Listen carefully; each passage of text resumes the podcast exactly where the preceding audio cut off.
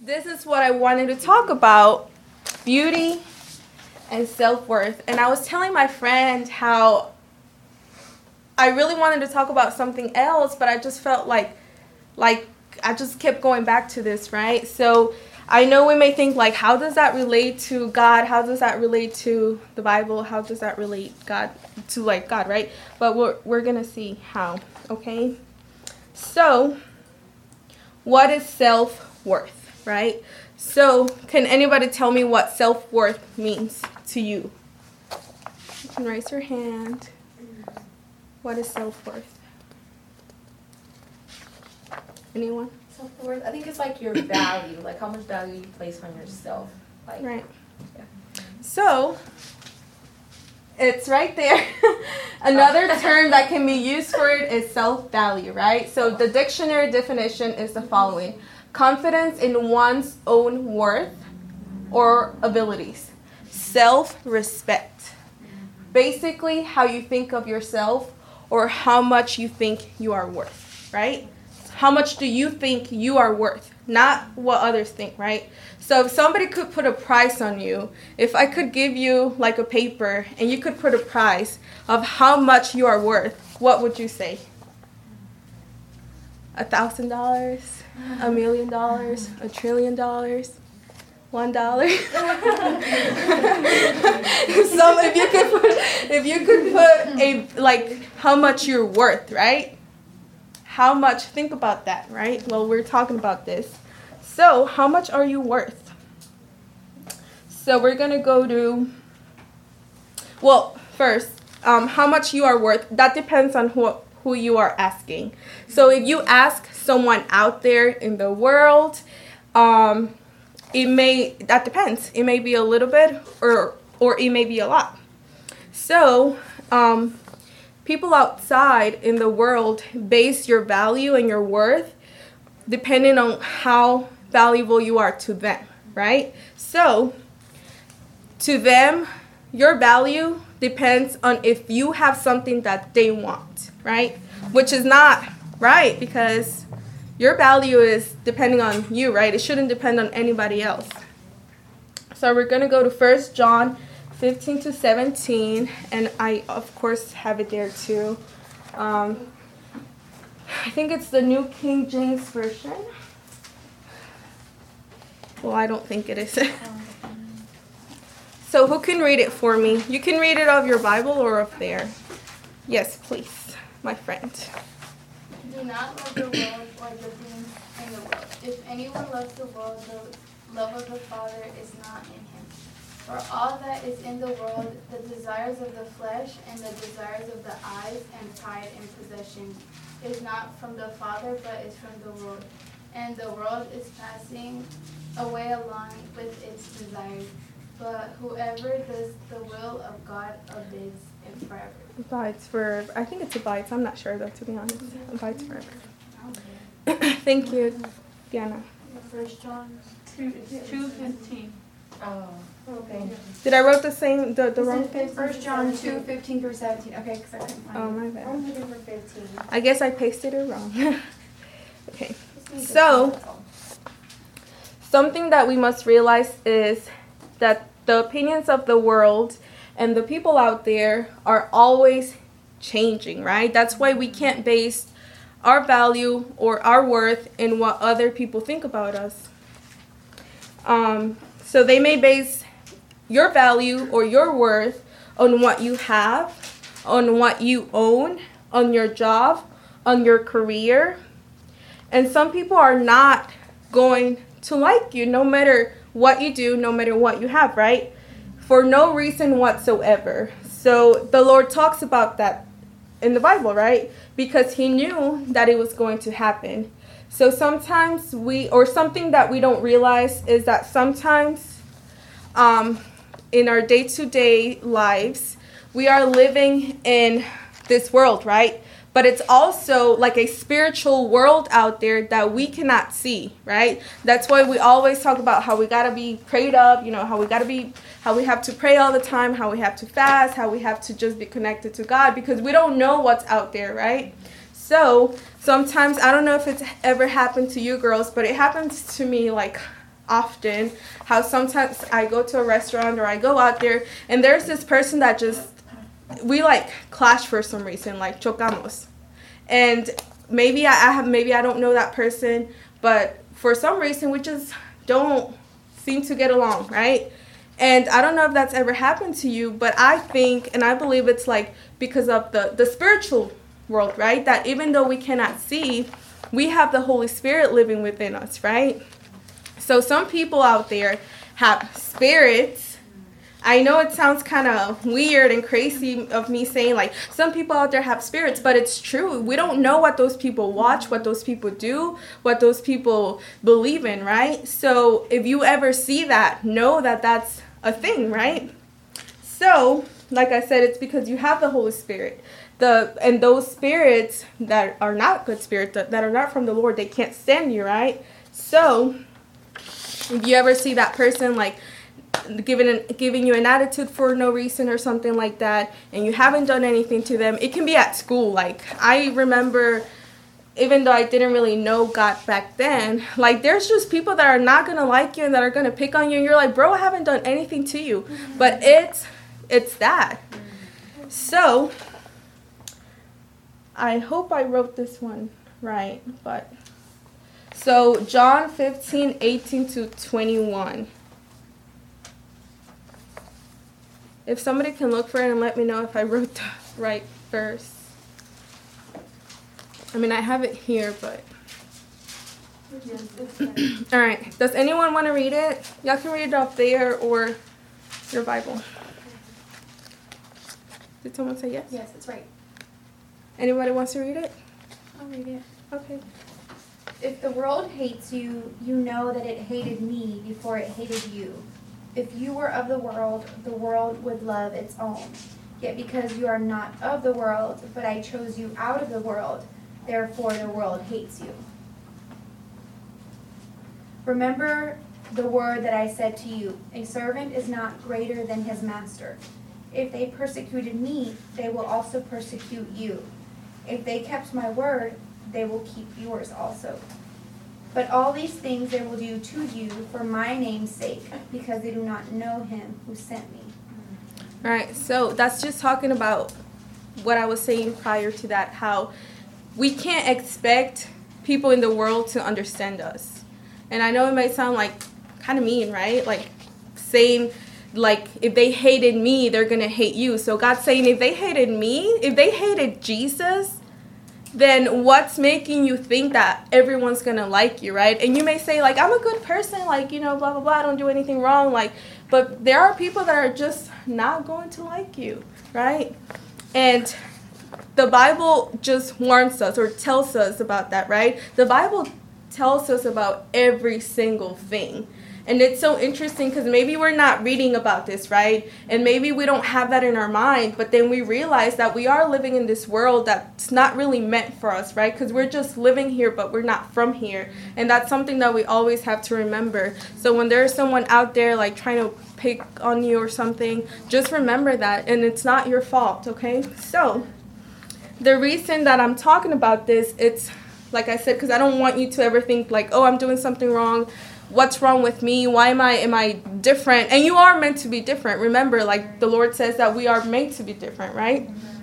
So we must understand that your worth is not based on what people how people treat you what people do for you what people don't do for you right? So um the worth that we have is in God, right? In our Lord and our Creator, Jesus Christ Himself. And it's a privilege to know that we are so, so valuable to Him that He did something for us that no one else could do. And He gave our life for us, right? So if we care about pleasing everyone or having anyone like us, it should be God, right? So we're going to go to John 10 10. It says, and I'll just read it, but y'all can go to your Bible. The thief cometh not but for to steal and to kill and to destroy. I am come that they may have life and that they may have it it more abundantly. Amen. So one of the another reason I wanted to talk about this is because we receive when we receive the Holy Spirit, right? And I can I feel like most of us here I, I can say that most of us here have the Holy Spirit, right? When we receive it, we don't just receive or we don't just feel something, right? We receive like what they call like fruits of the Spirit, right? So, does anyone know, or can y'all tell me? Y'all just y'all can just say it. What the fruits of the Spirit are? I can just say it out loud, whichever las que se sepan. Like it doesn't matter. Love, Love, patience, paciencia, benignidad. Oh, okay. No, it's oh, good. okay. she gets a prize.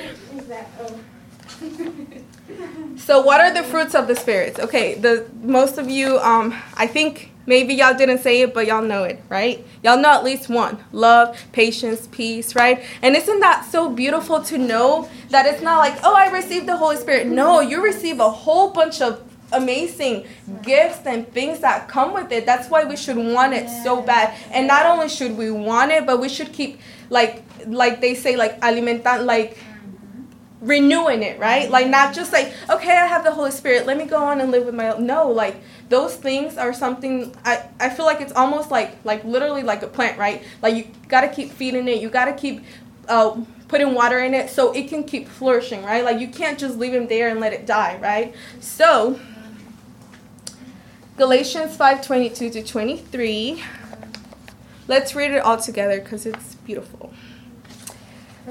But the fruit of the Spirit is love, joy, peace, long suffering, gentleness, goodness, faith, meekness, temperance. Against such there is no law. So last Bible study we talked about protecting our our little circle, right? When we talked about holiness with um, Eris and I, we talked about we. It's almost as if we have a like an invisible circle, right? Um, and we have to protect that, right? As if as if there is someone trying to come into that circle that's between God and, and, and us. And there is, now that I'm saying that, there is actually someone trying to come into that circle, right? The mm-hmm. enemy is always trying to come into that circle and trying to keep us away from God, one way or another, right? So that's why we have to protect our circle. How do we do that? By being close to God, right? Because when we're close to God, nothing can tear us apart, right? But when we do little things here and there that are kind of like keeping us away and keeping us away. It's almost as if we're the ones letting the enemy say, okay, I'm, I'm opening this little space for you to come in. And we can't do that, right?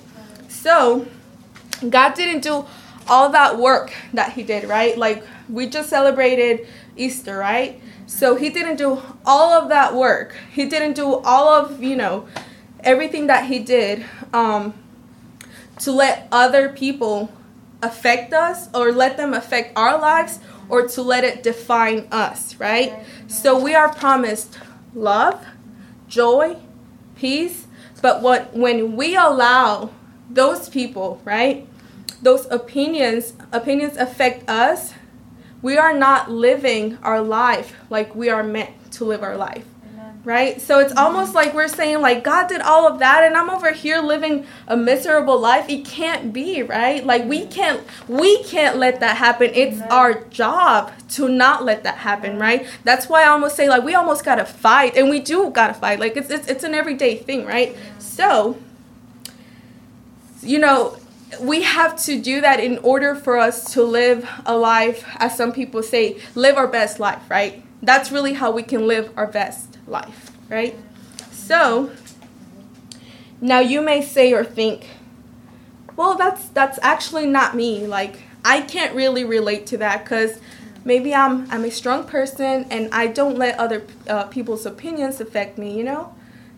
Maybe you're saying that, right? However, however, sometimes it's us ourselves that that kind of ruin that, right? Sometimes it's us and not other people that may think less of ourselves, right? That don't see our value or our worth. So there's not only other people that are out there, you know, just doing what they do, but then we have ourselves, right? And it's almost as if we can be our worst enemy, right? So you might say, how? Like how how can I do that? Like what are you talking about, right? So when we compare ourselves to others, right? So I feel that that's a huge and that's not the only way that we can do that, but I feel like whenever we compare ourselves, right? So maybe we're scrolling down social media and we're thinking, look how happy this girl looks, right? Or look how look how pretty this girl is or look at this person look at this family they're so happy. And then we start comparing ourselves we start comparing our lives and we can't sometimes we can't even see the blessings that we have because we're so busy comparing their lives to our lives right? Mm-hmm. And i feel like sometimes we just got to take a moment and stop and say what you know what am i doing? Like i like we are i feel like we're all so blessed and we all have so many things that other people wish they could have, but we can't see that because we're like entertained by other people's lives, right? So you may say um you may be scrolling down and say um and think, look how you know, look at this girl, look at this, look at that, and we start comparing oursel- ourselves. But we have to realize that not everything that shines is gold, right? Like not everything that glitters is gold. And um, Damon Peavy, what is that his name? DJ, they call him DJ. Okay. So um, he talked about it at the service, right? How we may see some people, but we don't know their hearts, right? We don't know their minds. We really don't know anything about them except what they show in the exterior, right? Like in the outside. So you don't know if that person's unhappy or maybe they don't have peace, right? And the most important thing for us to remember is that we are promised from God Himself that peace, right? That joy, that love, that so many people, of those people that we may think, I want to be like them, right? Like mm-hmm. so many of those people, like they don't have that. But we have that promise, but it's up to us to take it, right? So, comparison is such such a bad thing and I feel like we're humans, right? Like I feel like maybe we've done it even if we didn't mean we don't mean to do it, right? So, something that I want all of us to do, and you know, including myself, is to stop comparing ourselves to others, right? So it says right there, and that's I've heard that so many times. Comparison is the thief of the thief of joy, right? And not everything that shines is gold, or not everything that that glitters is gold, right? So as you can see, that apple looks all gold, like all beautiful from the outside, right? But from inside, it's kind of like human beings, right? Like some some people may look a certain way, but you don't know anything about them, right? So I want to show you guys. Hopefully, I. It's because ah, I think my computer doesn't have that much charge. I want to show you this. I don't know if y'all have watched this already. I'm just gonna show y'all a little part of it.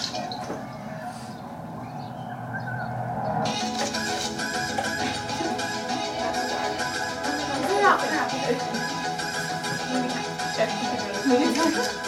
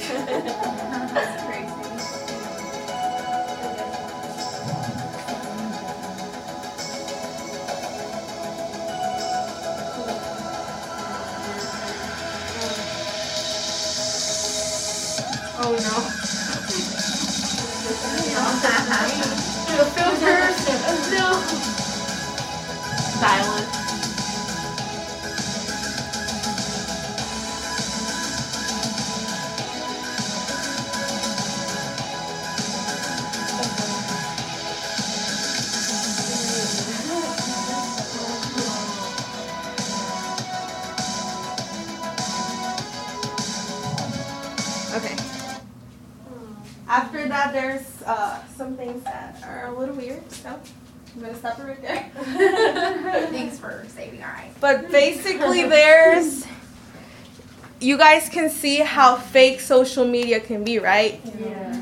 Like people taking selfies, like the girl at the beginning. I woke up like this. Well, she didn't say that, but it's you know it's from Beyonce. Like I woke up like this, right? And people are being fake, right? She put a whole bunch of makeup on and she pretended that it was just you know how she looked in the morning, which is not true. Those people over there were like all on their phones when they were eating like you know dinner, and they weren't even paying attention to each other, right? Because they're so busy trying to be on their phones.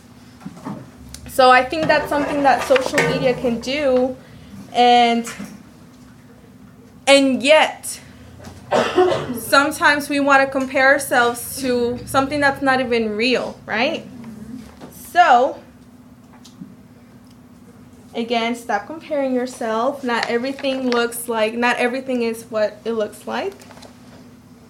So we're going to go to John 14 27. If anyone wants to read it, please.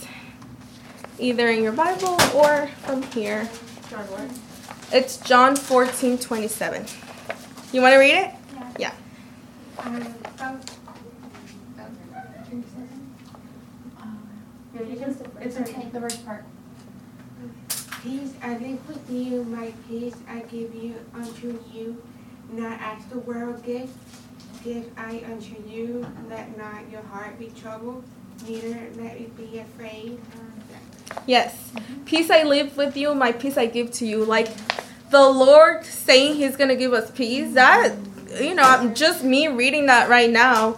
I'm like, that's huge. The Lord Himself saying that He's going to give us His peace. He's going to leave us with that peace, right? Not like the world. The world doesn't have peace, right? So many crazy things going on out there. They wish, they just, they don't even know, but they desire that peace that we have, right?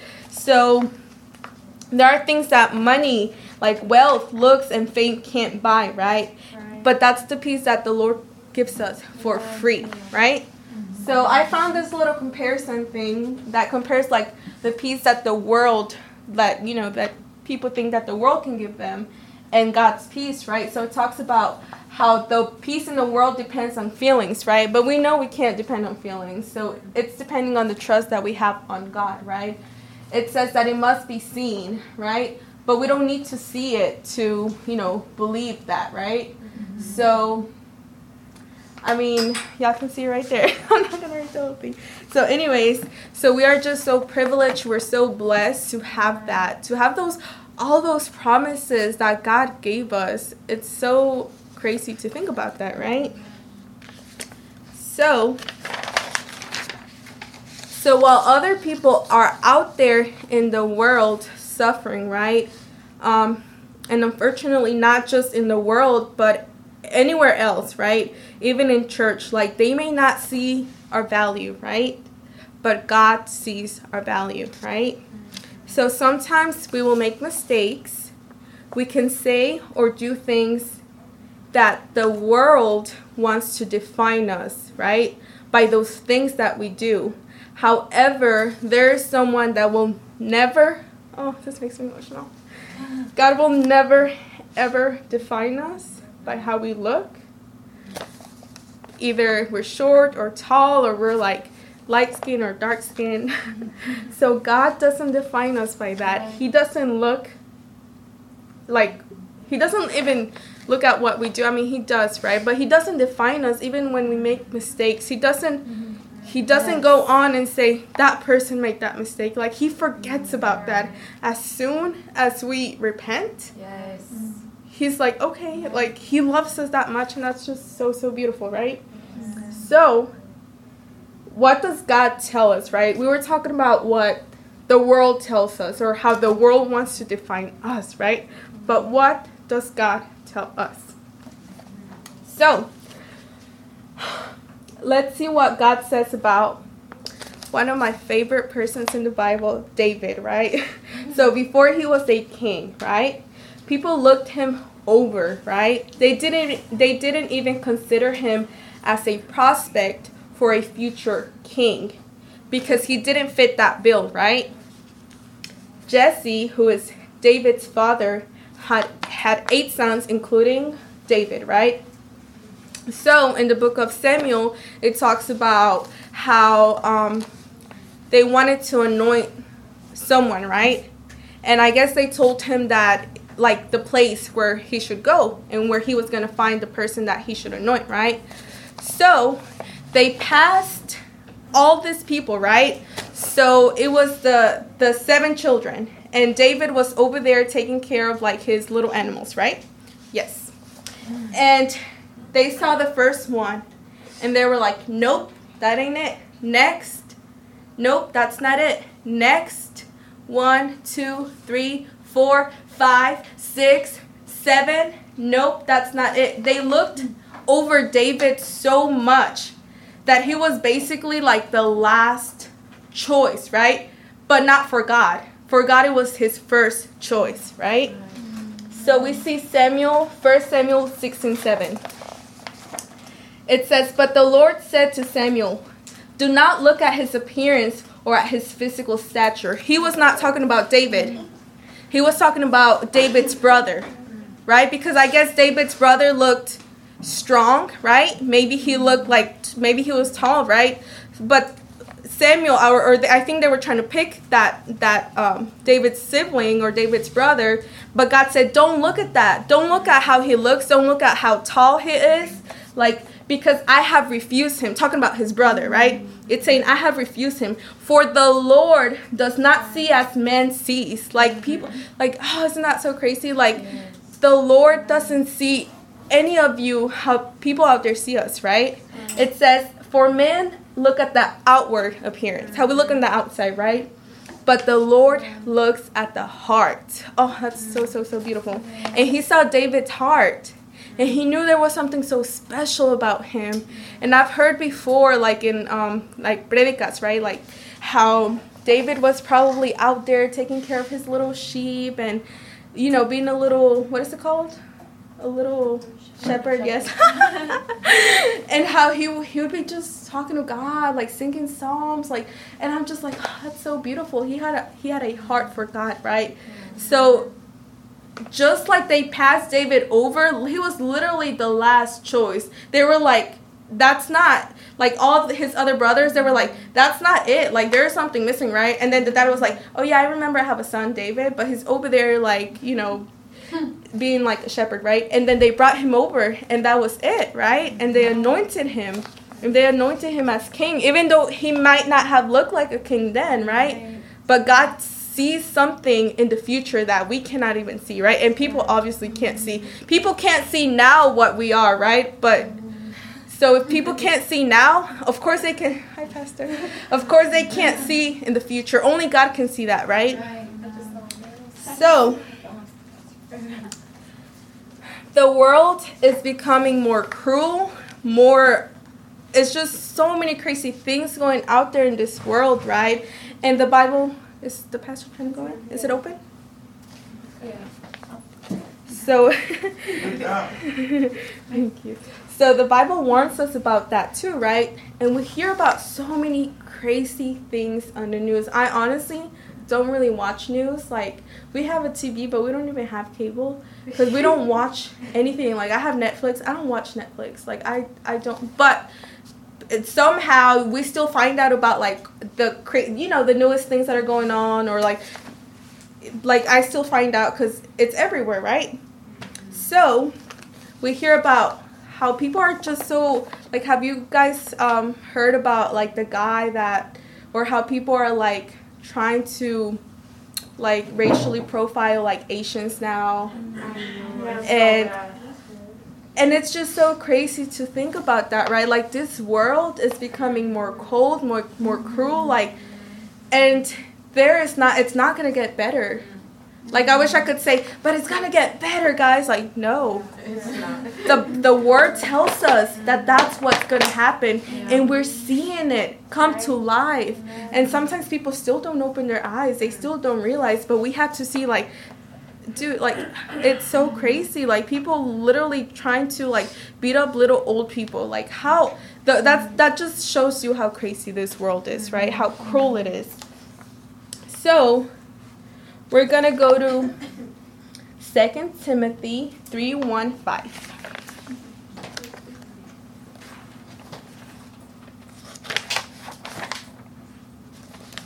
So, shall we read it together? All right. But understand this that in the last days there will come times of difficulty. For people will be lovers of self, lovers of money, proud, arrogant, abusive, disobedient to their parents, ungrateful, unholy, heartless, unpe- unappeasable, slanderous, without self control, brutal, not loving good, treacherous, reckless, swollen with conceit, lovers of pleasure rather than lovers of God, having the appearance of godliness but denying its power. Literally, everything that's happening in this world, God is telling us, hey, by the way, this is going to happen, right? And we're seeing it unfold, right? Right in front of us. Brutal, right? Like all those things, that's crazy. That's like people have like no, you know. So, like I said, if we base our self worth on those people, right? On what others think about us, we could never, we would never be happy, right? We would be miserable, right? So, can you all imagine that if we based our happiness or our joy or our peace on others, right? We would be crying all the time. We would be like, oh my gosh, that person did this to me. That person doesn't like me. That person this. That's why we're not, you know, our value, it's not what other people see us as, right? It's on how God sees us, right? So, why is it important that we know our self worth, right? So, thankfully, we have people to remind us, right? Kind of like right now. This is kind of like a reminder for you girls like, hey, you're worth a lot. God prayed God paid the ultimate price, right? Mm-hmm. Remember how I was telling you if you could put like a label on how much you were worth? Like God paid a price that no one could ever get for you, right? Mm-hmm. So God wants to remind all of you today that you are chosen, you are loved, and you are so special to Him, right? Mm-hmm. But sadly, sometimes we don't believe that, right? And I remember, I remember like before when I was younger, right? Like, and I don't know if any of you have ever done that, but I would get a compliment, and it's almost like I wouldn't believe it, and I'll be like, "Well, but this, but that." I would like make excuses like for when somebody would tell me something. It's like, "But this, but that," and I'm like, and then later I realized I was like, why am I like that? Like I don't know, right? But I'm just like, oh, thank you, and you know, I keep it moving, right?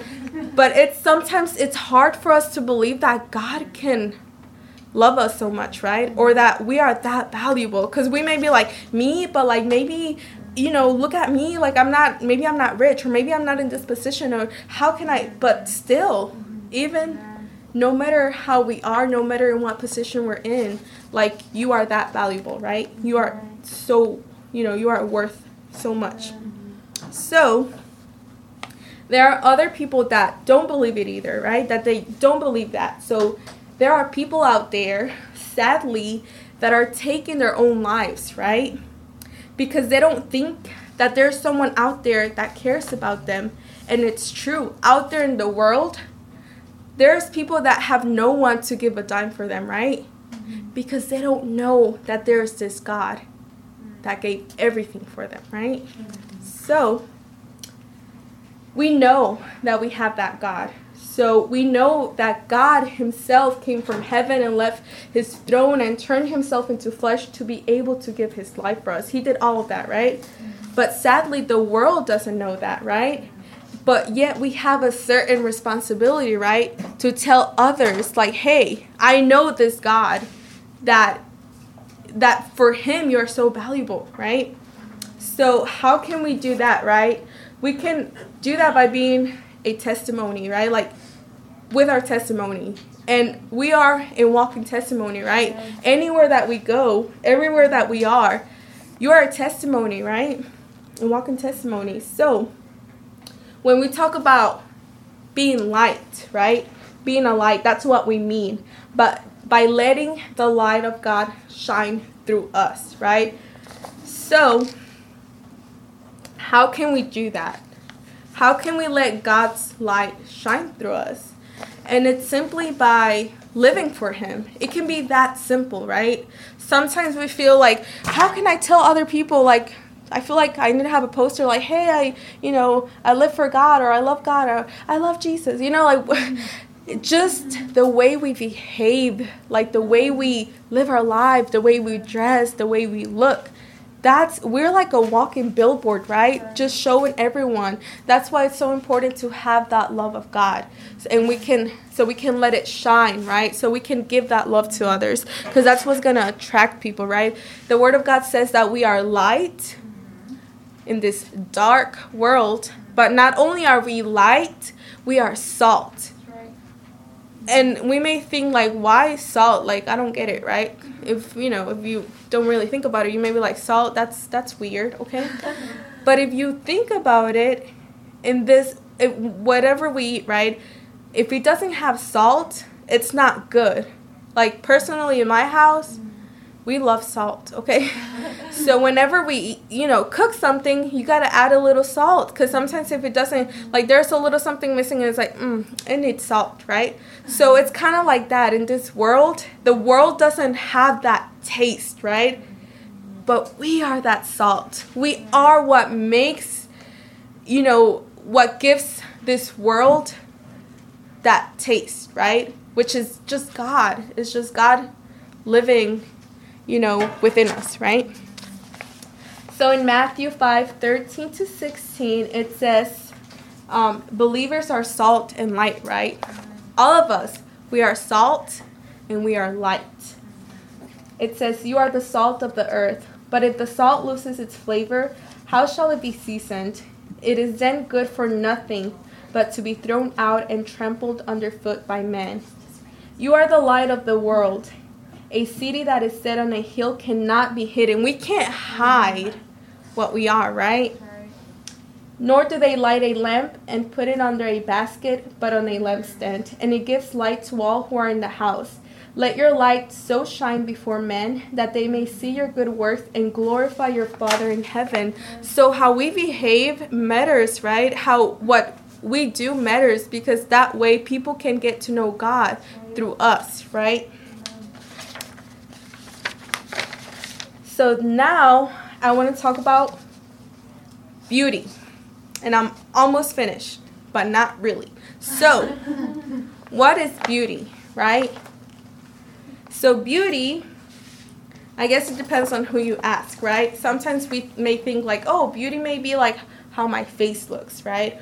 Or it may be, I don't know, whatever it is. The dictionary's definition is the following a combination of qualities such as shape, color, or form that pleases the, I don't know how to say this word. Okay, I'm not to say it. Aesthetic senses, especially the sight, right? So, whatever that means, right? I want to ask you girls when do you feel the most beautiful? Or what makes you feel beautiful? Does anybody want to tell me? Aries, I'm to pick on you. What makes you feel beautiful? Oh, that's a hard question. Um, um, I don't know. When uh, I guess when you like put on like something pretty, right? Like a pretty dress or something. Mm-hmm. Do your hair pretty, you feel beautiful.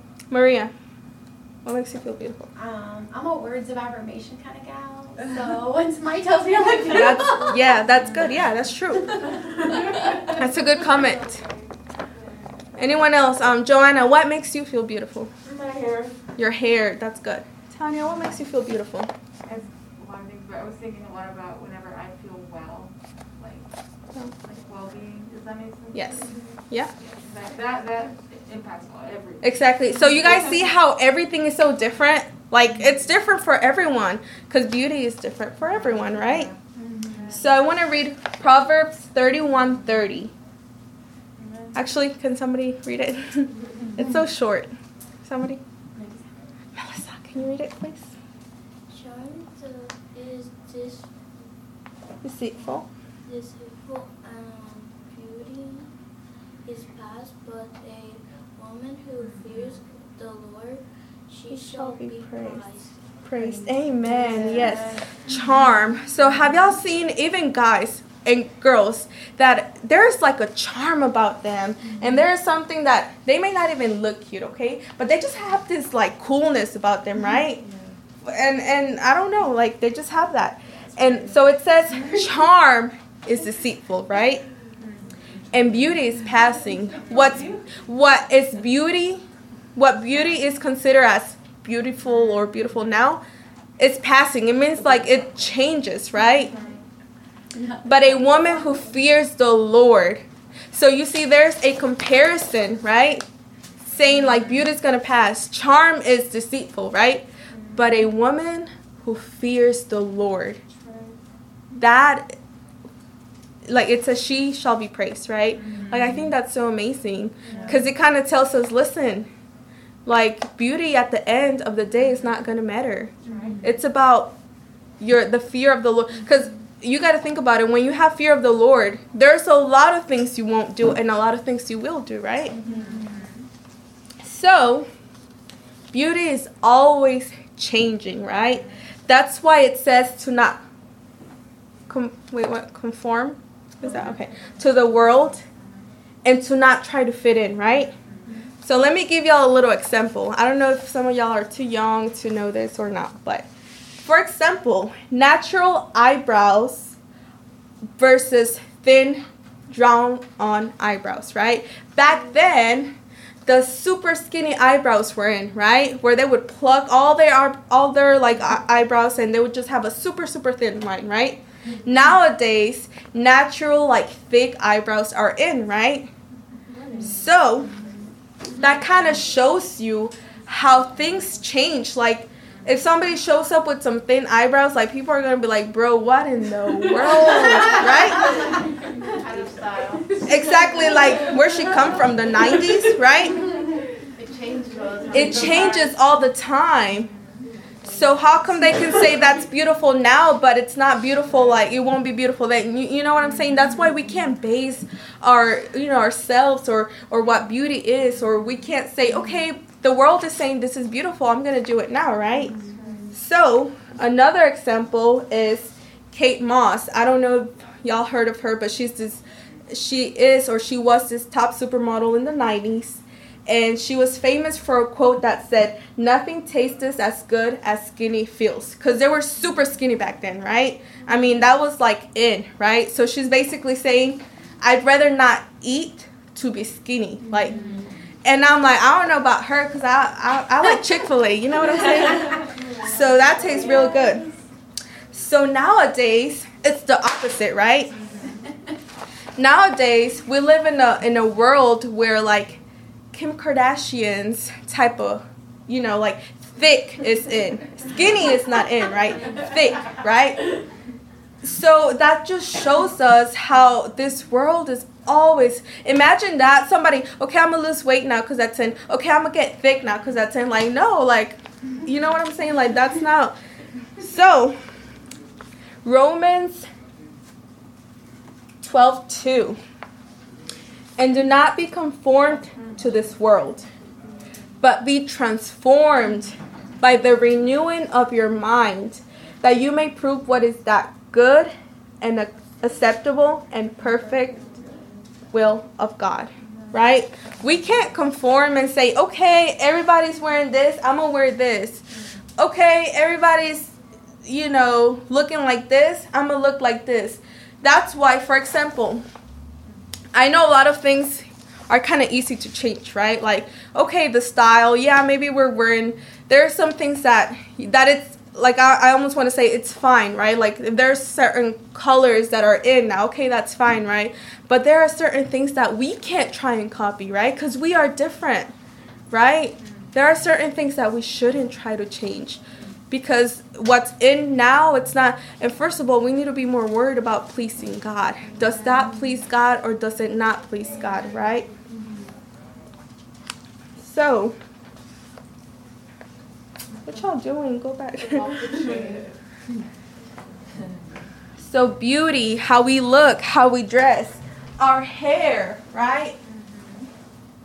Like i don't really this is for another lesson but like now I don't know what's in like short hair, long hair. Like I know like back a few years ago, it was so popular to have like super long hair. I remember Kim Kardashian obviously was fake, but her hair was like down to here, like Nicki Minaj, like her hair was down to here, right? And sometimes it's cool to have super short hair, right?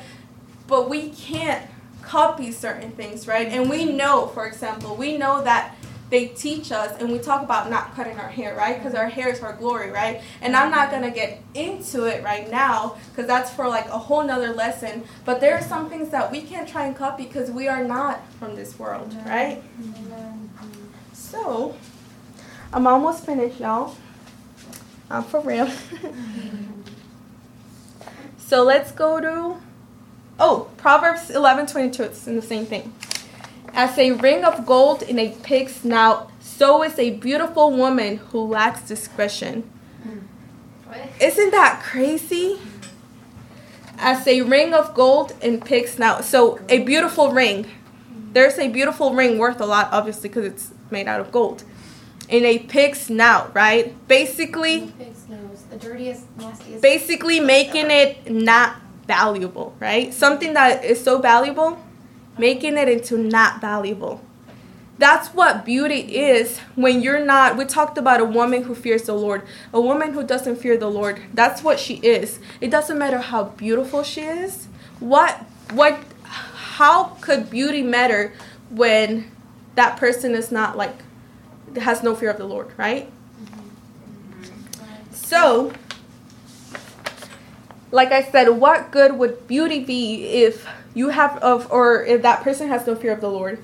Imagine someone saying at church, right? Let's say there's a beautiful girl, maybe not even in church, outside, anywhere, right? And imagine people just talking about her saying, Man, that girl is so beautiful, but she just never wanted the things of the Lord, right? But she just never wanted to live right for God, right? But man, this girl is so beautiful, but but but why what would it matter? What would that beauty matter if she's not right with God, right? It wouldn't matter at all. so, if only, but we know there's not if onlys, right? So sometimes as human beings, we need or we want to feel approved or liked, right? It's it's okay, it's normal, right? Even though we shouldn't, right? Sometimes we may have those feels like I want other people to like me or I want other people to accept me, right? However, we need to feel that way or need or we should want to get that approval not from people but from God, right? So we talked about how we dress the other uh, Bible study we did with Eris and how it relates to holiness and how we shouldn't want or think the attention of others make us feel beautiful. Like we shouldn't want that to be like, oh man, that that that person kept looking at me. I feel beautiful. And there are people out there that like that attention, sadly, right? Especially girls, right? Because guys are not really out there like showing off their bodies like that, right? But or posting in certain ways, right? But girls sometimes they want that attention, right? So maybe they think if I dress this way, or if other people approve of me, or if I talk this way, maybe others will like me, right? But that is not how we should think. And we know that, right? So I'm going to read, or we're going to read Matthew 26 74. It says, This talks about, it's Peter, right, Tanya? It's Peter. When the, when the, when the, what is it called? The thing, the rooster crowed when he denied, right? Just making sure. So it says, Then he began to curse and swear, saying, I do not know the man. Immediately a roast, a rooster crowed. Is it crowed? Okay. Y'all, this is crazy, right? So this is a perfect example of someone following Jesus and, and at that moment when things were getting hard, he was like, I don't know that man. You know what he did? He started saying cuss words. He literally, Peter, his disciple, started saying cuss words so that other people could say, so he, so other people could think, oh, like he's not with Jesus, right? That's when I first read that, I was like, bro, that's crazy. So he was basically started saying like beep beep beep. like I'm not with Jesus. I, I don't know this man. That is so crazy. But what is the craziest thing? That sometimes we want to do that, right? Sometimes we want to go out there in this world and pretend we're not with Jesus. The only thing is that just like Peter, we can't lie and we can't fake that because no matter what, you can still see that. We have the Holy Spirit. So we can't fake not be with Jesus. You know what I'm saying? Like people can tell. Like people can tell like you fake right now. Like you're kind of like I heard this um this preaching talking about this one um, man. He was at a uh, like a, at a party, and somebody came up to to him and was like, "What are you doing here? You don't belong here." That's kind of like us. Like we don't belong in in the world anymore, right? So don't be like Peter, right? Because like it just it just doesn't go. So Matthew 10:33 says, "But who's whosoever shall deny me before men, him will also deny be, him will I also deny before my Father which is in heaven, right? So it's telling us don't deny God by the way you live your life, right? So we may not say, I don't follow Jesus. It doesn't mean that you're going to be out there saying that. It just means the way you live your life, by doing certain things, you're denying God. So be really careful because it says that God Himself will deny you if you try to deny Him, right? So, I'm almost fin- like I'm not even kidding. I'm almost finished. So, um, so don't deny God by the way you live your life, right? Now that I'm older and wiser, right? No, I'm just kidding. I don't consider what I consider beautiful like back then. It has changed, right? So let me tell you, you all want me to tell you what I consider when I consider myself the most beautiful? Is it when I'm wearing new heels? Or is it when I have a new dress? Or is it when my hair looks nice, even though I'm not good with doing my hair? Um, is it when I when I lose a few pounds, right? Or is it when is it, right? Let me tell you when I feel the most beautiful. I feel the most beautiful when I'm in the presence of the Lord, right? And I feel the most accepted when I'm in the Lord's presence because I feel like it's God Himself like touching me, right? And hugging me, right? And saying His Holy Spirit, right? And it's saying like like I approve of you, like like you're doing good. It's kind of like like a pat in the back, like, and I'm totally okay with that, right? Like if God just goes like this, that would you know that's all I need, right? That makes yeah exactly. So I was thinking the other day, I was talking to the Lord, and I was like, oh my God, like I'm not gonna lie, right? Like I was like, maybe we should not Record for this. yeah. So, but I was talking to the Lord, right? Like privately, right? So I was like, Lord, I gotta admit something to you, even though I don't like it, but I'm gonna, you know what? I am needy. But I'm needy only with God. Because I've been in relationships and I am the total opposite. If anything, I'm like, no, like, you know, I don't I don't like being like touched and hugged and all that. Like, especially in public, like that was not my thing. But with God, I'm like, God, I'm not gonna lie, God, I'm needy with you. Like I wanna feel your presence. Like whenever I go to church, I wanna feel touched by you. Like and I'm like I've I've done it I've done this before, right? But it's okay that I made this mistake because I haven't made it again, right? But I've, I've came to church before with the wrong mentality, right? Of thinking, okay, I look cute today. Like, oh, this is nice. These are some nice heels. This is a nice dress. I did my hair. Blah blah blah, right? But when the Lord, when you can't feel the Lord's presence, that day I came in with the wrong intentions and the Lord knew it, right? So I walked out of there. I was so mad, like kind of disappointed, and I was like, look at me with my stupid heels and my stupid dress and my stupid hair. Because what good is it if you feel or you look nice if you can't get a touch from God? Right? So I have that totally has changed. And now honestly sometimes I'm just like man like I don't I'm just gonna like I honestly I'm just gonna throw this dress on and my hair may look crazy but it's okay because what I'm worried about is having that touch from God right? And I'm like God like like I just want to run into church, right? Like I'm just like, ooh, I just want to feel a touch from God, right? And that's what makes me feel the most beautiful cuz I'm like, what good is it if I'm wearing something cute or I feel like I look cute if if the the main one like leaning like my one and only, right? Like he's like if I'm not feeling his presence, like what good is it? I I'll just feel dumb with all the, with this clothes, with the shoes, with whatever, right? So, it doesn't matter how cute I look that day, right? If I don't get a touch from God, I'm not happy, right? That it, I'm not. So, to finish off, us human beings have that desire to feel loved and accepted. So praise the Lord that He makes us feel that He can make us feel that way, right? But it's really depending on, on depending on us too, right? Because if we don't go to Him, then how can we feel that way, right? And when we are not rooted in God, there are many people that may want to give us like compliments and say this or that, right? And that can be a little dangerous because sometimes our flesh may like it and maybe like, that person's giving me compliments. That person is telling me this. That person is telling me that. So we have to be really careful with that, right? Because we don't want to run towards those people um, and without realizing that maybe that's not God, what God wants, right? Because God is saying, "What about me? I tell you, you're beautiful all the time. I I created you, right? I formed you in your mother's womb. Like, what about me? I'm, I'm telling you that all the time, right?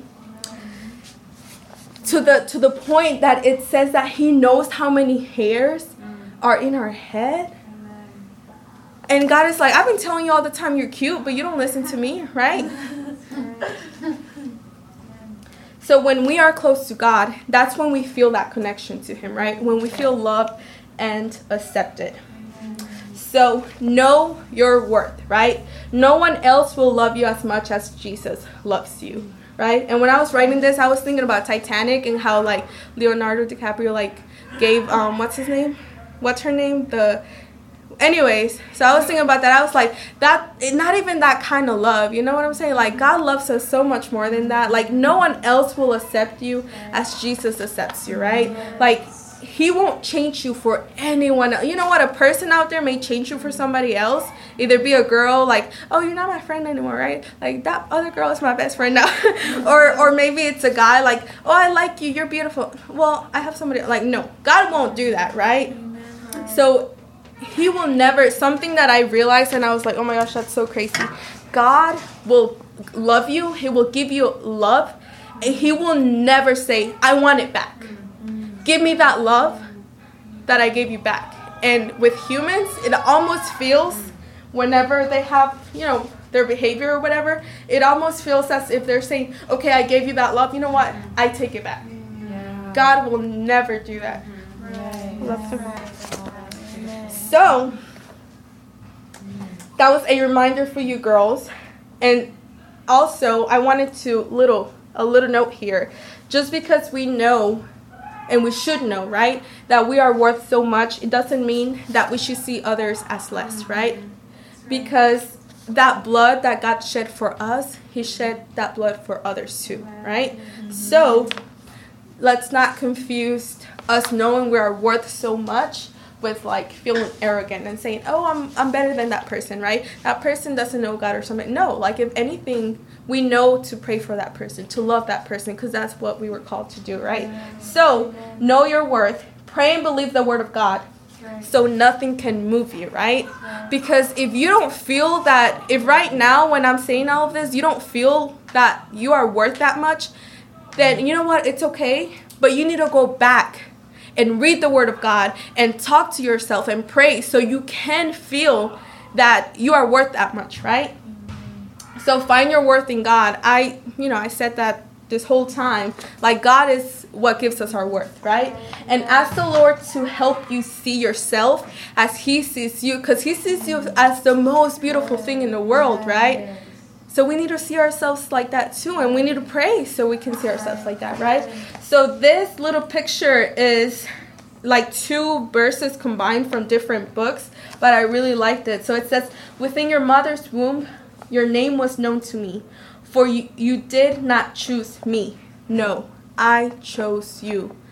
God saying, God saying, you didn't choose me, I chose you. God Himself is saying, I chose you. That means a lot, right? You all should go home and say, Wow, God chose me. That's crazy, right?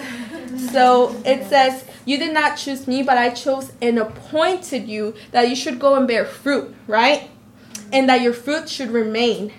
That whatever you ask the Father in my name, he may give you. And that's a little baby right there. And that's it, you guys. Yay! that is it.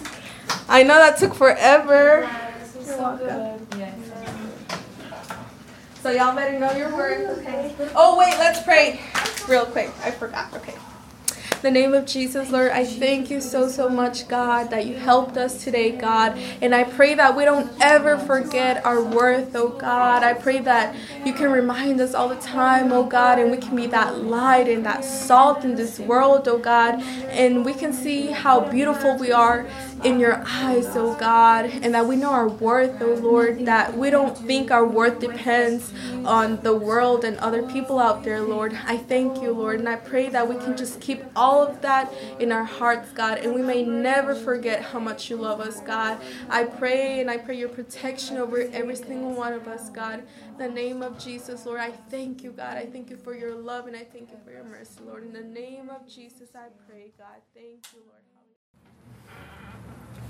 So today, guys, we're going to be talking about the fruits of the spirit. So, all of you guys know what a fruit is, right?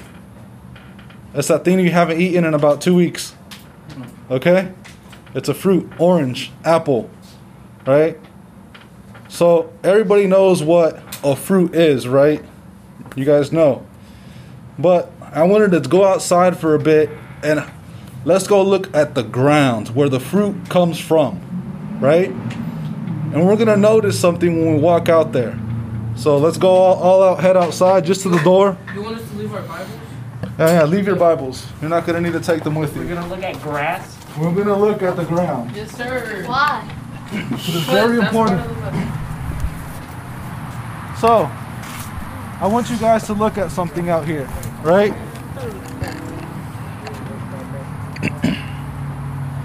Grass and dirt. So I want you guys to look at something out here, right? So you look at the ground, look at the plants around you. Is there anything right now that's giving off fruit or a flower of some type? Just look around you. Are they blooming? You see a tiny flower? No. They're beginning to. That tree. They're, they're beginning to bloom, right? But once you start looking at the ground and you look out here, most of the ground is covered in what? Grass. Grass. Are you Green. sure it's grass? Green. Plants. This is not grass. These are oh. weeds. These are clovers. So plants? Fake grass. Oh yeah, I found a four-leaf clover yesterday. They're, they're clovers. All these are, are little weeds, right? That's full of grass. So basically, all you have right here is a bunch of weeds, right? Just a little bit of grass. Mm-hmm. And there's more weeds than anything else out here. If we go look at that patch of grass, we're gonna see the same thing. Not so many, not so many plants are giving off flowers or giving off fruit. I want you guys to notice that, right? So we look at this patch of grass.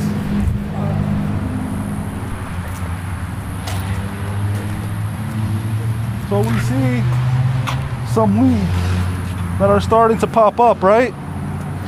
We see a weed right there. This right here. A weed. Weed. Right?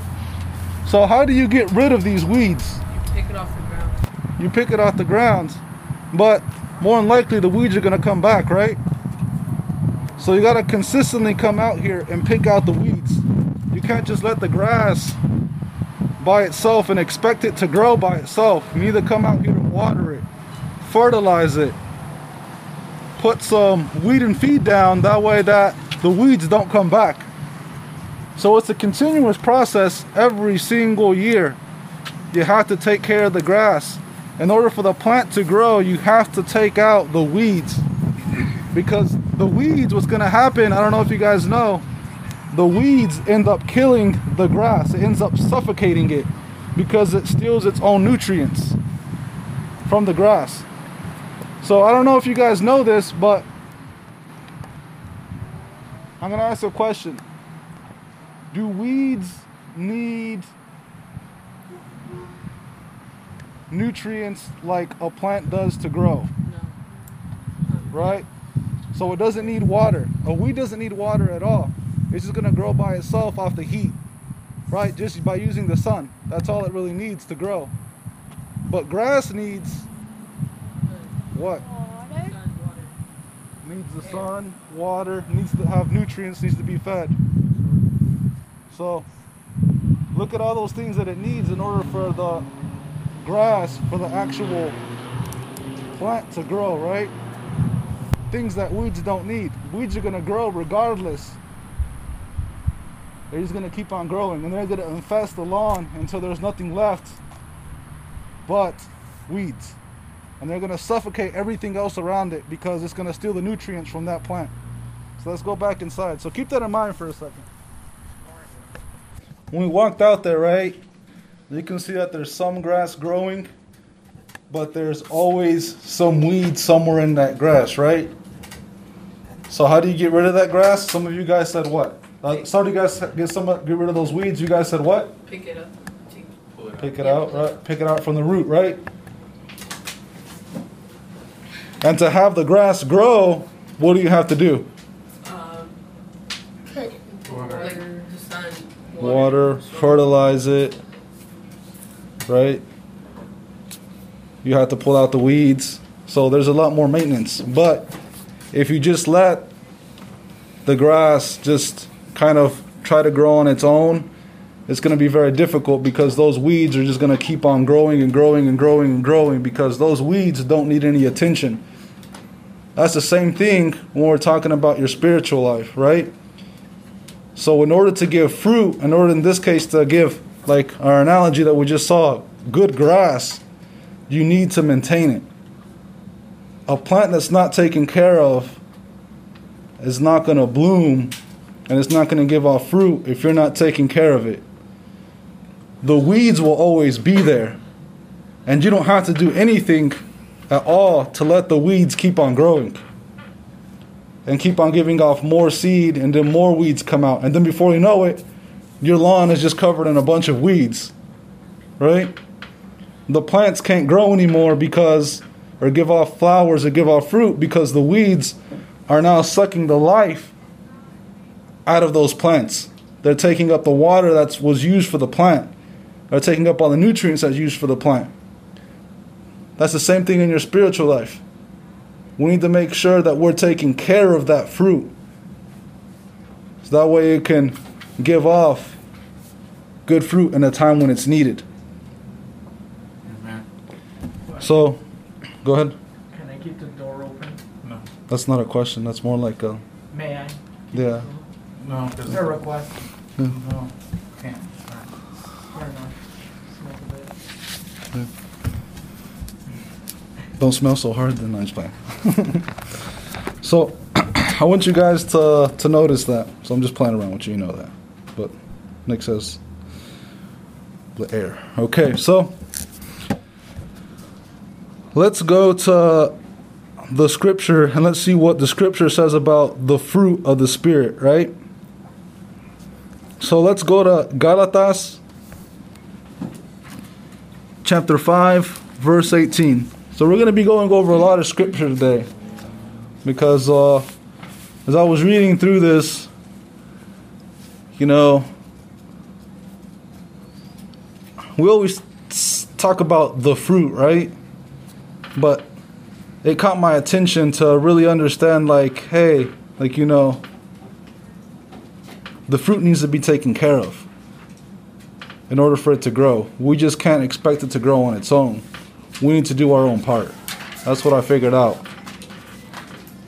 So, Galatians chapter 5, verse 18. Or Gálatas chap- capítulo 5, verso 18. Page 701.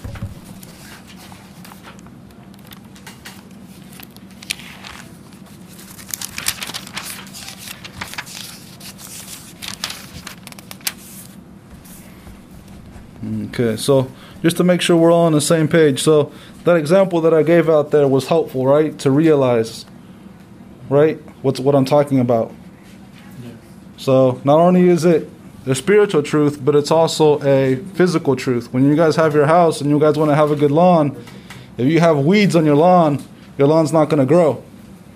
So you got that way when you grow up and you have your own house, you're going to remember this. This is what Chris was talking about.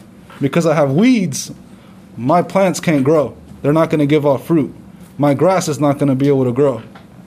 So God tries to correlate fruit because that's the way physically we're going to understand it, a spiritual truth. He tries to give us something physical so we can understand something spiritual. Sorry. So we read. So I'm going to read in Spanish and then someone can read in uh, English. And I'm going to start go from 18 to 26. Pero si sois guiados por el Espíritu, no estás bajo la ley. Y manifiestas son las obras de la carne, que son adulterio, fornicación, inmundicia, lascivia, idolatría, hechicerías, enemistades, pleitos, celos, iras, contiendas, disensiones, herejías, envidias, homicidios, borracheras, orgías y cosas semejantes a estas, acerca de las cuales os amonesto, como ya os lo he dicho antes, que los que practican tales cosas no heredarán el reino de Dios. Mas el fruto del Espíritu es amor, gozo, paz, paciencia, benignidad, bondad, fe, mansedumbre, templanza. Contra tales cosas no hay ley. Pero los que son de Cristo han crucificado la carne con sus pasiones y deseos. Si vivimos por el Espíritu, andemos también por el Espíritu. No nos hagamos vanagloriosos, irritándonos unos a otros, envidiándonos unos a otros.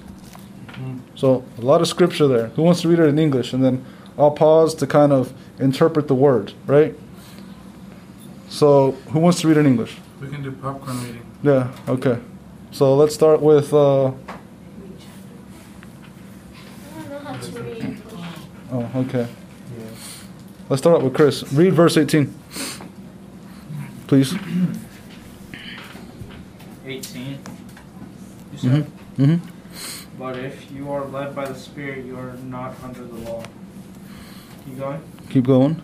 Now the works of the flesh are evident, which are adultery, forni- fornication, uncleanness, uncleanness uh, lewdness, idolatry, sorcery, hatred, contention, jealousies, outbursts of wrath, selfish ambitions, dis- dissensions, Heresies. heresies, envy, murders, drunkenness, revelries, and and the like of which I tell you beforehand, just as I told you in time past.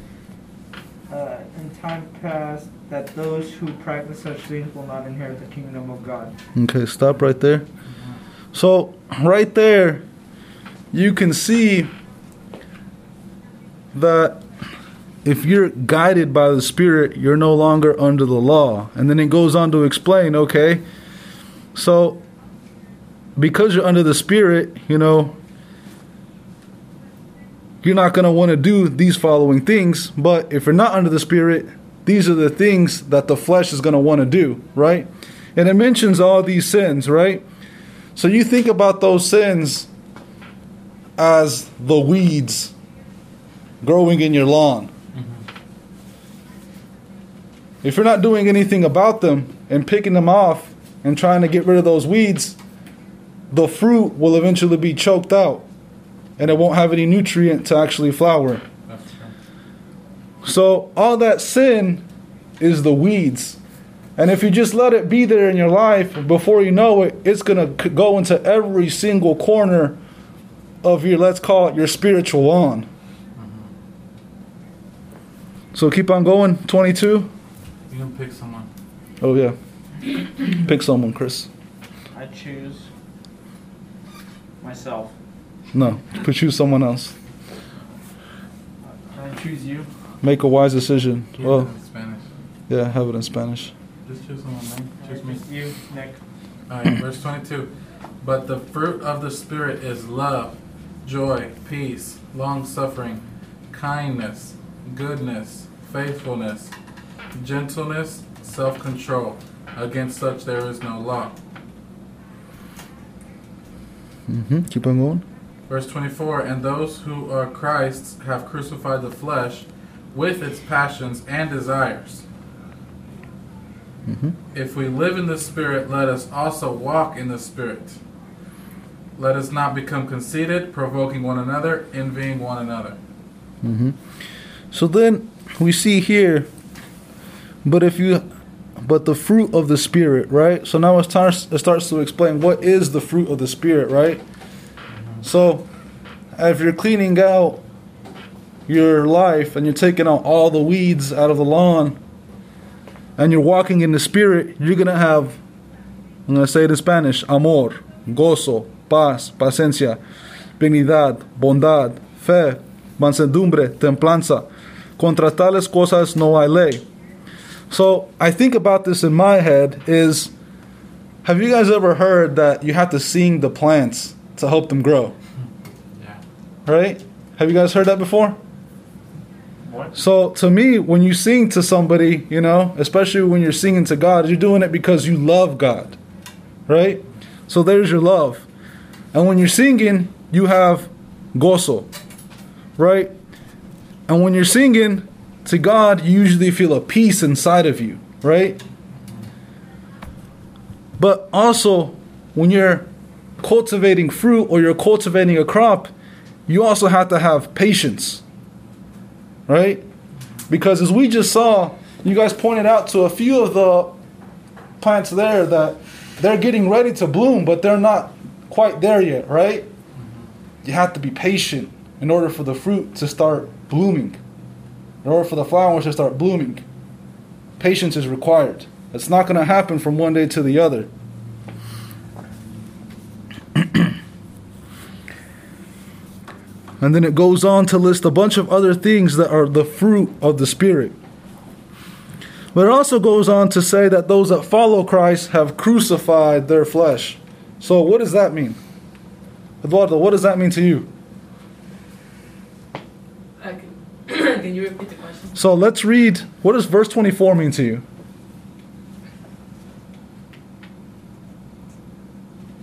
Um, Read it out loud. That way, that way you can. and those who are Christ have crucified the flesh with his passion and desires. What does that mean to you? Um, It is. It, there's no wrong or right answer. What does that mean to you? How did you interpret that word?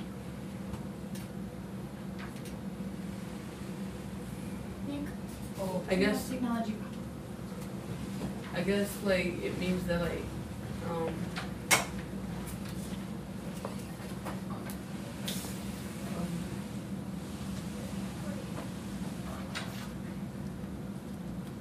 It's okay. Think about it for a bit. So I'm gonna go to Damian. What does verse 24 mean to you? um that like the people of God like they um I guess they gave away their sins like they I guess they stopped doing bad stuff. Yeah. What does it mean to you, Eduardo? I guess like like when she was like I guess like if you like did some like bad stuff before and you like um ask God for for forgiveness, I guess that he would just like like forgive you and put his arms around you and protect you. Yeah. Yeah. Okay, well, we're getting there. So, when you crucified the flesh with your passions and desires, so you're denying the flesh now, right? You're saying, okay, I know that I want to go hang out with my friends, but I have youth service tonight, right? I have to make my flesh obedient to God. So, am I going to go to the, my friends or am I going to go to the youth service on Friday, right? So, even though I want to do this, my body is crucified. I'm going to go to the youth service on Friday, right? So, you're crucifying that flesh. Because you guys also have, right? Like you guys know, like probably eating five pounds worth of chocolate is not a good thing, right? So it's it's it's a desire that you have. It's a passion that you have, right? Right? Like I like I really like this chocolate. I really like this ice cream. I want to eat it all, but is it good for you? Right? Is it good for your body? You got to think about it like that. I have desires. I want to eat this ice cream. I have pa- my passion is to finish this ice cream, and it's ice cream itself. I have a passion for ice cream, but is it actually good for my body? Mm-hmm. You guys know the answer to that one, right? But it says if we're living in the Spirit, we should also be walking in the Spirit, right? So it's one thing to say, hey, I'm living for Christ, right? But when I get home, I'm going to curse out my neighbor, right? I'm, just being honest, right? So we bring it back to the analogy of the plant, right? It's one thing to for the plant to say, "Hey," or for you to say, "I'm living in Jesus," right? But where is your fruit? Right? Where can someone say, "Oh, because I see that he's giving fruit." Not only is he saying he lives with, by Jesus, but he's actually showing me that he lives by Jesus, right? So you know when people say, "Well, you talk the talk, but you don't walk the walk," right? And then there's some people that are like, they talk the talk and they walk the walk. They're doing both of the same things. You guys ever heard of that saying? Mm-hmm. So, like, for example, who's your favorite sports guy right now? Your favorite athlete? In soccer, who's your favorite soccer player? Cristiano Ronaldo. Cristiano Ronaldo, right? So when Cristiano Ronaldo gets in front of the reporters and he says, you know, we're going to beat this team 5 0 and I'm going to score three goals. You know, more than likely, knowing Cristiano Ronaldo, he's probably going to do what he's going to try to do the best he can to meet what he just said because now the expectation is on, right? So that's the same thing that it's saying there. If you're going to say you're living by the Spirit, you got to walk, you got to live, you actually got to do what you just said, you know? You got to show everybody that you're living in the Spirit. You get what I'm saying? You got to show that fruit. You got to show that your flowers are opening up, right? You got to show that you're a delicious fruit. You actually got to show them. Anybody else? Who's your favorite athlete? Cristiano Ronaldo. I wanna, I could sing. Steph Curry. Huh? I, I wanna, I like soccer the most. Okay. Who's your favorite athlete? Let's say in uh, what other Obama. sports are there? Huh? Obama. Obama? Basketball. But anyways, but you guys get the idea, right? You guys get the idea, right? So it's one thing to say like, yeah, like I'm a Christian, you know, but you go out to your neighborhood and you punch a guy in the face, you know, and it's a one. It's another thing to say I'm a Christian and I'm gonna go help my neighbor clean his yard, mm-hmm. right? Two different things. So you gotta talk the talk and walk the walk. So now we move on to very interesting territory. So now we've talked about, you know, we know what the weeds look like, right? The weeds are the sin.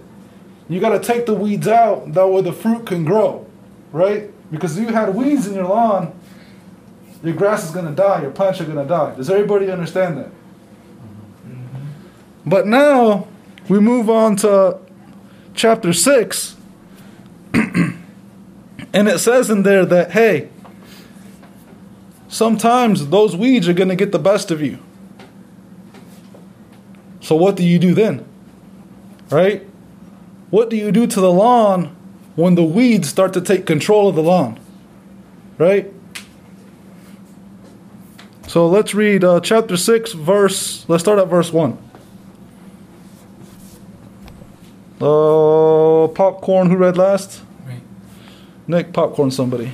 Uh, good book. That was Galatians, right? Yeah, Okay. Um, how far are we going? just read. Okay. Brethren, if a man is overtaken in any trespass, you who are a spiritual restore such who are spiritual, restore such a one in a spirit of gentleness, considering yourself lest you also be tempted.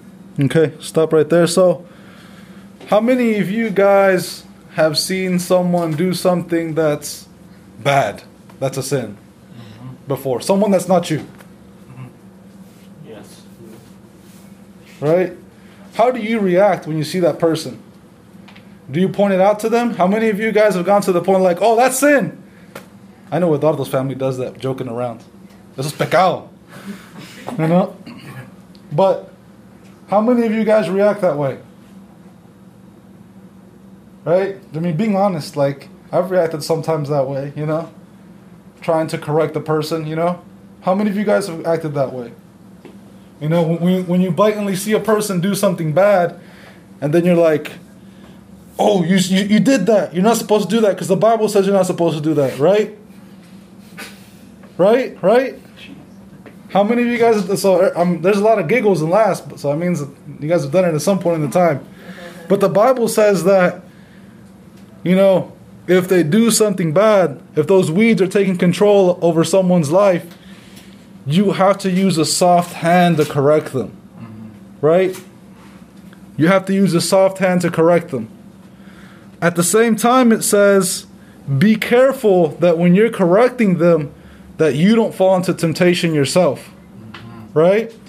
So, the interesting thing about weeds, and I found this out last year as I was working on my lawn, is that weeds have little things that pop out out of them, and they have like a gazillion little seeds that if they hit the ground, they start to create more weeds as you're cutting your lawn. Right? So basically, what's going on here, the Bible is saying is if you're going to go help someone out, pick out their weeds out of their lawn, make sure that those little seeds don't fall on your lawn because by the time they fall on your lawn, they're going to germinate and you're going to find yourself in the same predicament that they are with those weeds in your lawn. So be careful when you're picking out the weeds in someone else's lawn. Amen. Be very, very careful, right? It says with a soft hand when you're correcting them. Pull out the weeds gently, throw them in the trash can. Make sure that the little seeds don't get into your lawn. Okay, number two, you can keep on reading, Yobo. First two. Okay. Bear one another's burdens and so fulfill the law of Christ. For if anyone thinks himself to be something when he is nothing, he de- deceives himself. But let each one examine his own work, and then he will have rejoicing in himself alone, and not in another. For each one shall bear his own load. Okay. You want me to? Uh, where did you leave off at? Which verse? Um, the next verse is verse 6. Verse 6. Okay, so we look right there in the verses that Yobo just said, and the thing that really popped out to me is don't ever put yourself in a position where you think you're better than somebody else, right? Yeah. Because just like they fell, you have the opportunity to fall as well. And then verse 2 is saying, you know, that we have to follow the law of Christ. What law of Christ is it talking about there, right? So, verse 2, does anybody know? If it's talking about taking care of your brother, right, right there, correcting him, to love one another, exactly. So, don't think of yourself higher than somebody else because you didn't fall for that sin. And remember that you have to love your brethren.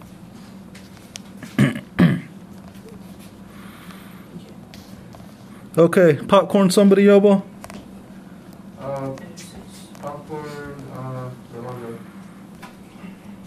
Verse 6. Six. Let him who is taught the word share not good things with him who teaches. Do not be deceived, God is not mocked. Whatever a man sows, that he will also reap. Okay. So, th- this is what really tripped me up, right? For whatever a man sows. So, my interpretation was there when I was reading through this and praying about this and asking for, for, for God to give me something to, to talk to you guys about is that, you know, God cannot be made a mockery of. You can't lie to God. But what really tripped me up, pues todo lo que el hombre sembrare, eso también segará. you can plant weeds yourself in your life. That's the way I understood it. So think about that for a second. Sometimes you go looking for the trouble and you plant those weeds in your life without even realizing it. So that to me was something very impactful for me.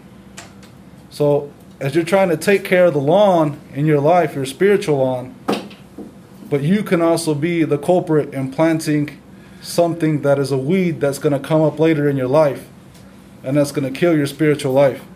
Because it says there, pues todo lo que el hombre sembrare, eso también segará. So sometimes, you know, if you're not taking care of the lawn, the weeds will come back, the sin will come back. That's why you got to take it out from the root. So let's go to verse number eight. So, Yobo, if you want to, you can popcorn somebody. I was still reading. It was wrong. I guess continue. For he who sows to his flesh will of flesh reap corruption, but he who sows to will of the Spirit reap everlasting life. Okay, so right there we see right there what, what I just said, right? So you can sow for the flesh, and where you're gonna where you're gonna reap In the spirit. Corruption. corruption, right? And then if you're laying down seed for the spirit, what are you gonna gain? Everlasting life. Everlasting life. So there's two things right there, right? That you can do to yourself. Okay, number nine, continue, please. And let us not grow weary while doing good, for in due season we shall reap if we do not lose heart. Therefore, as we have opportunity, let us do good to all, especially to those who are of the household of faith. Okay, that's good. So, don't get tired of doing the good work, right? So, who how many of y'all have you actually worked on a lawn before or helped your dad work on a lawn before? Right? So, it's a lot of work to maintain a lawn. A lot of work. And once you get one weed, you know that all of a sudden you're going to have weeds probably for the rest of the summer because that weed just let a bunch of, like I said, a bunch of little seeds all over the ground when you cut the lawn. So, no, si no desmayamos. So, keep on working hard, right? And it's going to be hard. It's not going to be easy. Every single day is a struggle. And then number 10, if you can read it again in English, that way everybody can understand. Therefore, as we have opportunity, let us do good to all, especially to those who are of the household of faith. Okay, so how do you interpret that verse right there? Um, when we can, uh, uh, help others. Yeah. And especially to those in our church. Exactly, right? Same thing. Yeah. So it's not just talking about doing good to the people in the church, right? The people that are of the same faith as us, but doing good unto others, right? So all of this is talking about the fruits of the Spirit, and then it kind of just ends there with helping others, right? So that's what we've been put here on this earth to do, right? To help others come to Christ, to help them pick their weeds out of their lawn. That way they can have the fruit, that way they can have a nice grass, a spiritual grass, right? Growing. That way they can have the fruit that we already have. So we've been put on this earth to help those people that don't know about Christ, that need their lawn to be picked, all those weeds that need their lawn to be fertilized. That way they can share in the same promise that God has given us. So don't just keep your focus here inside your church and with your family, right? Because most of you guys, all your family's already in church. Your family's already saved, start looking outside. Look at your schools. Look at the kids who's probably going through, who knows, right? Domestic violence in his house, drug abuse in his house, right? You never know what they're going through. But you can kind of guess, right, by the way they're coming in dressed to the classroom, by the way they shut themselves out from everybody else, right? So you've been called to help those people out. And that's all I brought today for the lesson, you know, but I hope that you guys learn something and you take it home with you and practice it. Amen. Good job. That's good.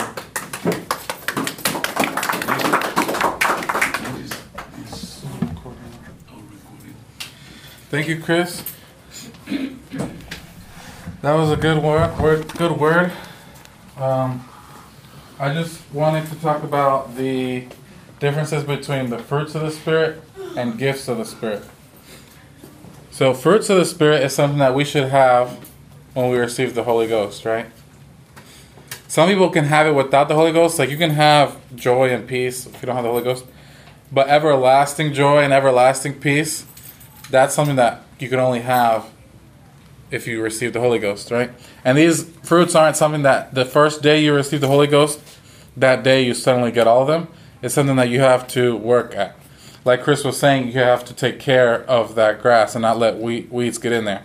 So at first you you get one fruit, right? You start seeing one fruit. Once you start watering and taking care of the Holy Spirit, the Holy Ghost that's in you, you start taking care of it, it starts growing, you start seeing fruit, right? You'll see peace, you'll see joy, you'll see uh, long suffering, kindness, goodness. And little by little, you start seeing more. But if you don't take care of one, it can die. Weeds can choke it out, right? So these are things we have to work at. We have to take care of, just like anything else, just like a plant. You know, it's a really good analogy. That's why they're called fruits of the spirit. Because a fruit, you have to take care of it, or else it won't grow. It can go bad. It can grow in the wrong manner. It can be choked out by weeds. So you have to take care of it. Now, gifts, gifts of the spirit is totally different. Not everyone gets all the gifts of the spirit. Fruits of the spirit are usually given, and you, if you work towards, if you take care of your Holy Ghost, most people can get the right. You should right because it's fruit, something that should come out, come forth after you receive, after you have the Holy Ghost planted inside of you. But then gifts of the Spirit are different, right? The gifts of the Spirit, it's another part of the Bible. That could be another lesson, but there's different gifts that different people get. Right? You can get the gift of interpretation of tongues. You can get the gift of knowledge. What's another gift of the Spirit? Prophecy. Prophecy. Right? Faith. There's different gifts, and though and not everyone has all the gifts. Discerning of spirits, right? So there's some people. That's why we have people, evangelists, come through, and some evangelists have the gift of faith. So if you go you go up to the front and they pray for you, they have so much faith that gives you faith, and then God does a miracle, right? That's because God gave them the gift of faith, right? The gift of that the, the Spirit, that gift of the Spirit. There's some people that can interpret tongues, so they have the the gift of the interpretation of tongues, so they can hear someone speaking in tongues and they can interpret it into English or whatever language, right? But that's not something that that everyone has, right? That's something that God gives select people because He knows that that person is going to use it for His kingdom right? But we should all pray, God, give me a gift. I want some gifts of the Spirit, right? We should want to be used of God in that way. Um, but the fruits of the Spirit is something that we should all strive to get all of them, right? All those things are something we should get. It says love, joy, peace, long suffering. Long suffering, that's kind of a weird word. Long suffering means like patience, right? It means you can suffer for a long time, but not suffer in a bad way. Like you can, because the Bible when it says suffer, it says allow things to happen, like not not get mad when something happens. So long suffering. And then it says kindness, right? We should all have kindness, goodness. We should all be good. Faithfulness, okay? Being faithful that means being loyal or or you know coming to church, being faithful to God, being faithful even to your family gentleness, right? Chris talked about gentleness when we correct other people. When we have a chance to correct someone, we should be we should do it in a gentle way. And it talks about that later in chapter 6. And then after gentleness, it says self-control. Right? That's a big one. Self-control, being able to control ourselves. Like Chris was saying too, we have certain passions and desires. We have to crucify our flesh, kill our flesh, keep our flesh in check and have self control and be able to control ourselves. And even though we want to do some things we know they're not good for us, we do the things that we know are good for us. That's self control. So if you have the Holy Ghost, you should have self control. You should seek after that. You should pray, and God will give you self control if you have the Holy Ghost.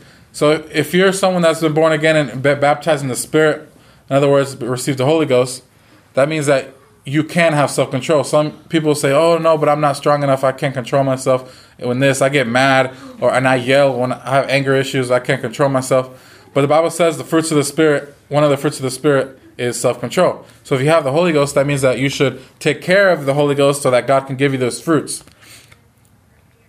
The next one after self control, it says, well, that's the last one. It says, Against such there is no law. And those who are Christ have crucified the flesh with its passions and desires. So, again, talking about that, what Chris said, crucifying the flesh, that means just to kill the flesh. Right? When you crucify something, it means you kill it. You you take control over it. And what is our flesh? Our flesh are our desires that we want to do as humans. Right? Everyone wants to have certain desires, do certain things, but that doesn't mean that they're good for us, like Chris was saying, right? He said eating five pounds of chocolate might sound like a good idea, but it's not, right? Our flesh might want it, right? Eating unhealthy, unhealthy or um, being lazy, that might not be the best thing to do, but we may want to do it, but we have to say, no, I'm going to be control. I'm going to crucify my flesh. The Bible says to crucify your flesh and carry your cross daily. So carrying your cross would mean to crucify your flesh every single day, like Jesus had to carry his cross when he, before he was crucified. And just like Jesus, he, he could have done so many things. Could have snapped his fingers and everyone would have died. All the Romans would have been powerless. The angels could have came, thousands of angels could have came and and destroyed all those Romans, and he could have been set free. But he didn't want to do that, right? He had to have self control to do that, right? He, uh, in his flesh, he probably didn't want to. He didn't want to be crucified. The Bible says he prayed and said, "Let this cup pass from me." In other words, don't let this happen to me. Like his flesh didn't want it to happen because he knew it was going to hurt. It was going to be painful. It was going to be a lot to for him to bear. But he still did it for his the love he had for us. So just like he had self control and gave himself, gave his life for us, we have to do that as well. But we don't have to give our life. Instead of dying for God, we have to live for God.